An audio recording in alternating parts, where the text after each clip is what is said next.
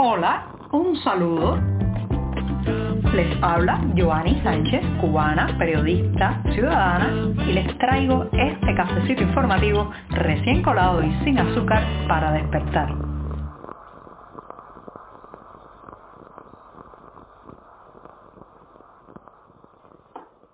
Cada miércoles es diferente y este seguro que lo será porque traigo noticias novedosas que comentar. Pero antes de decirles los titulares de este 22 de junio de 2022 voy a pasar a servirme ese cafecito informativo que se estaba colando al inicio del programa. Así que lo sirvo en la taza y ahora les comento que comenzaré hablando del concierto. Señoras y señores, finalmente se dio ayer en la noche el concierto de Pablo Milanés en La Habana. Un momento mágico, pero también muy controlado por el oficialismo.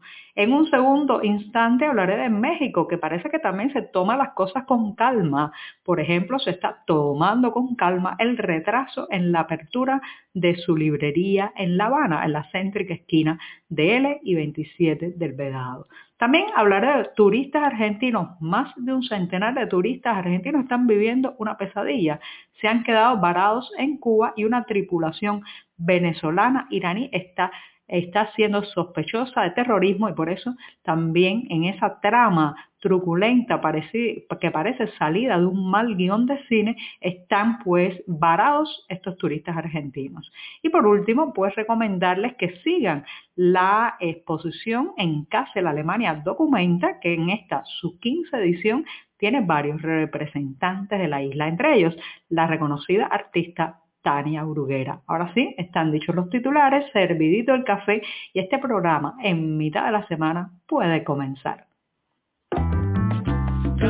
Estamos contigo de lunes a viernes a media mañana cuando el café se disfruta mejor. Comparte conmigo, con tus amigos e infórmate con este cafecito informativo. El día bisagra, la jornada puente, necesita un buchito largo, muy largo de café, así que no voy a demorar más este primer sorbito del día amargo y siempre, siempre necesario.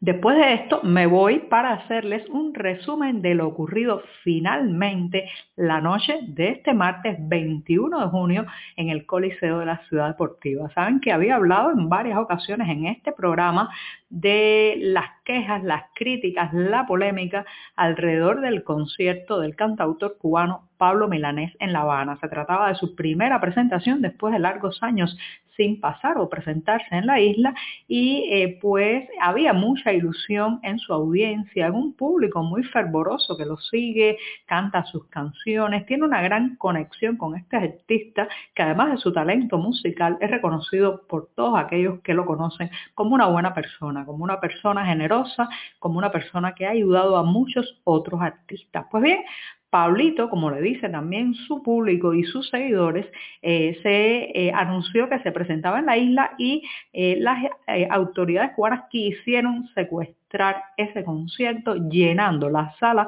Avellaneda del, del Teatro Nacional de La Habana, perdón, con personal suyo, con gente confiable, con gente que pudiera contrarrestar cualquier acción o cualquier, digamos, exclamación contestataria dentro del público. Pero, pero no les salió bien la jugada. Finalmente la presión, las redes sociales, las quejas de la audiencia lograron que tuviera que ser trasladado hacia un recinto mucho más amplio con capacidad para 15.000 personas. No obstante, quedaba, señoras y señores, la duda de cómo iba a ser la represión alrededor de ese local. Lo cierto es que había un gran operativo policial, no solamente de uniformados, sino también de agentes de la seguridad del Estado o policía política vestidos de civil. La noche de este martes hubo una gran supervisión de cada persona que entró al lugar, pero afortunadamente quizás porque sabían que el mundo estaba mirando y el tema había generado mucha sensibilidad, no se han reportado hasta ahora casos de personas que fueron impedidas de llegar al Coliseo de la Ciudad Deportiva. ¿Y allí qué ocurrió? Bueno, un momento mágico porque la conexión de Pablito con su público es algo que ya prácticamente ningún artista cubano vivo puede lograr. No solamente por la calidad de sus canciones, de sus letras, sino porque eh, toda su actuación sobre el escenario pues eh, conecta de una manera muy franca, sincera, con el público y porque además sus cantos son de esperanza. En un país sumido en, la, en el desconcierto sobre el futuro, en un país que no sabemos cómo vamos a vivir el día de mañana, los cantos de Pablo Milanés generan esperanza, pero también son rebeldes, son cantos que no son fáciles de tragar por el oficialismo cubano, que de todas maneras logró colar entre el público bastantes policías políticos. Se les detectaba fácilmente, no tarareaban las canciones, no se sabían los temas, miraban todo el tiempo hacia los lados y alguno que otro hasta pues hizo un bostezo porque no es el tipo de música que pueda gustarles. Les gustan los himnos militares, los himnos patrióticos, vaya usted a saber. Eh, pero en resumen, el concierto fue una, al, decir de una de las asistentes, fue una píldora de energía para el alma, sí, vitamina para el alma, dijo una señora. Y me parece que eh, es un resumen muy bueno porque conectó constantemente con la audiencia, se escuchaba bien, los temas que cantó eran muy oportunos, cantó un tema, inició el, concierto con el tema marginal, después cantó temas que tienen que ver con el éxodo en un país, señoras y señores, que hace meses está viviendo prácticamente el peor éxodo de su historia contemporánea. Así que sí, el concierto se dio finalmente, la presión funcionó, es eh, una victoria de todos los que se quejaron, los que mostraron su indignación en las redes sociales y también en la Cuba concreta y real. Así que Pablito cantó el oficialismo, pasó un mal rato, pero también hay que decir que logró controlar cualquier manifestación de rebeldía. Estamos contigo de lunes a viernes a media mañana cuando el café se disfruta mejor. Comparte conmigo, con tus amigos e infórmate con este cafecito informativo. Ya saben que la ineficiencia y especialmente la lentitud son rasgos inherentes al régimen cubano. Sí, están prácticamente en su genética eso de retrasar el cumplimiento de los planes, hacerlos mal, terminar las obras con chapuza y eso parece ser que es lo que está ocurriendo con la librería ubicada en la céntrica esquina de la calle L y 27 en el Vedado Habanero. Sí, la librería que todavía lleva el nombre del sabio cubano eh, Fernando Ortiz va a ser cambiado este nombre por el de Tuxpan, el, bar, el, eh, puerto desde donde salpó el yate Granma que trajo a Fidel Castro desde México y a otros expedicionarios para eh, iniciar la lucha armada en la isla. Bueno, pues ese cambio iba a ser bajo la gestión del Fondo de Cultura Económica Mexicano que abrirá allí esta librería, reitero, que tendrá como nombre Tuxpan, que también será un espacio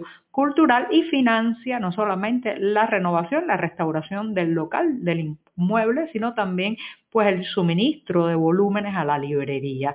Lo que tenía que haberse inaugurado el 30 de abril pasado, después se pospuso hasta mayo, después hasta inicio de junio y si usted se asoma ahora mismo por los cristales del el local, verá que todo está todavía dando sus primeros pasos, que falta muchísimo para que allí se puedan colocar los primeros libros. ¿Qué dicen las autoridades al respecto? Nada, guardan silencio, aunque nuestro diario ha podido eh, compilar algunos testimonios y declaraciones que parecen que cuando un día no falta la gasolina, entonces es que falta el transporte, entonces es que falta el cemento, en fin, la larga historia del nunca acabar, del nunca terminar, de no terminar en tiempo las y las obras es lo que le está ocurriendo ahora mismo a esa librería que se llamó como un sabio cubano y pronto se llamará como un puerto mexicano.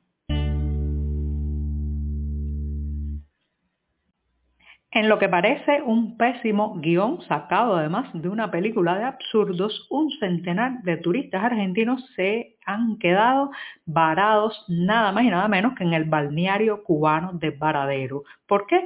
Porque Buenos Aires, o sea, las autoridades argentinas se niegan a permitir que despegue un avión arrendado por Cubana de Aviación a la venezolana estelar que despegue desde la isla rumbo a ese país. El caso, señoras y señores, pica y se extiende y parece ser que es una consecuencia de la retención de otra aeronave con tripulación venezolana iraní en Argentina desde el pasado 8 de junio. ¿Por qué?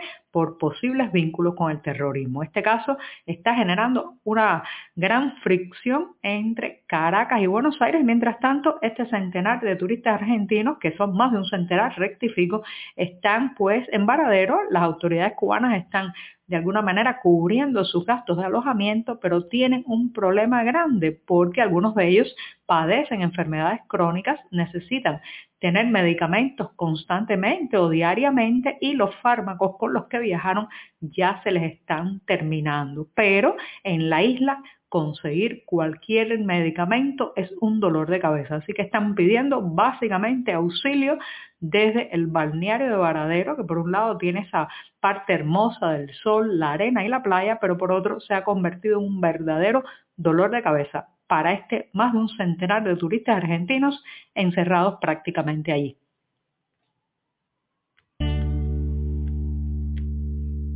Y digo adiós a este programa en mitad de la semana diciéndoles que por estos días han desembarcado varios artistas y pensadores cubanos, nada más y nada menos que en la exposición Documenta. Si se trata de una muestra de arte internacional que se celebra cada año en la ciudad alemana de Kassel. Allí están por estos días, desde el pasado 18 de junio, varios artistas cubanos, entre ellos Tania Bruguera, la prestigiosa creadora de la isla, y también les recomiendo en los próximos días habrá una conferencia de Rafael Rojas, historiador, pensador, escritor cubano, con el título Breve Historia de la Censura en Cuba desde 1959 a 2021. Promete muchísimo esa conferencia, reitero, de Rafael Rojas sobre la censura en Cuba. Busquen los detalles en internet. Muchas gracias y hasta mañana.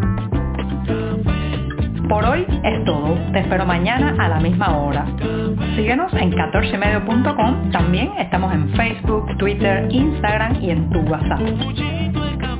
No olvides, claro está, compartir nuestro cafecito informativo con tus amigos.